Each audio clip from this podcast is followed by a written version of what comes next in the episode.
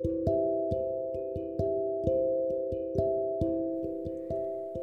everyone, welcome to today's Bible podcast. I'm Sarah. I deliver to today's Bible verse for you. For behold, he who formed mountains and creates the wind, who declares to man what his thought is, and makes the morning darkness who dwells the high places of the earth, the Lord God of hosts is his name. Amen.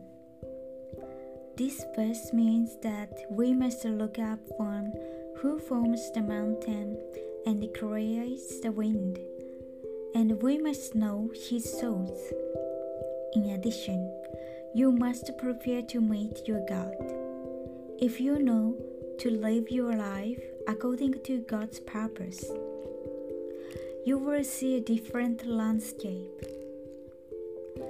May you understand the purpose of God today as well. Thank you for listening. Hope you have a wonderful day.